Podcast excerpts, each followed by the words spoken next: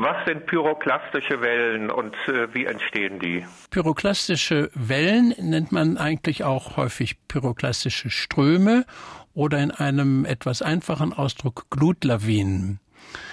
Das sind Mischungen von heißen Aschenpartikeln oder manchmal auch größeren Lapilli und Gasen, die jetzt nicht äh, in einem Vulkan viele hundert Meter hochgeschossen werden und dann durch Einsaugen von Luft bis 20, 30 Kilometer hochsteigen können, sondern die so schwer sind, dass sie als heiße Gemische von Aschen und Gas den Hang eines Vulkans herunterfließen.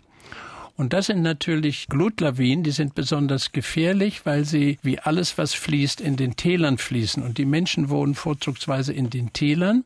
Darum sind Täler an Vulkanen immer besonders gefährdet. Und wenn wir jetzt auf den Vesuv zurückkommen, kann man eigentlich die berühmte Eruption, nach wie vor in den letzten 2000 Jahren die größte, 79 nach Christi, in zwei Teile teilen ich glaube, das war der 24. August. Am Nachmittag fielen viele Bimsmassen, wir nennen das Fallout, auf die Stadt Pompeji. Dort starben die Menschen durch Einbrechen von Dächern und durch die Gase.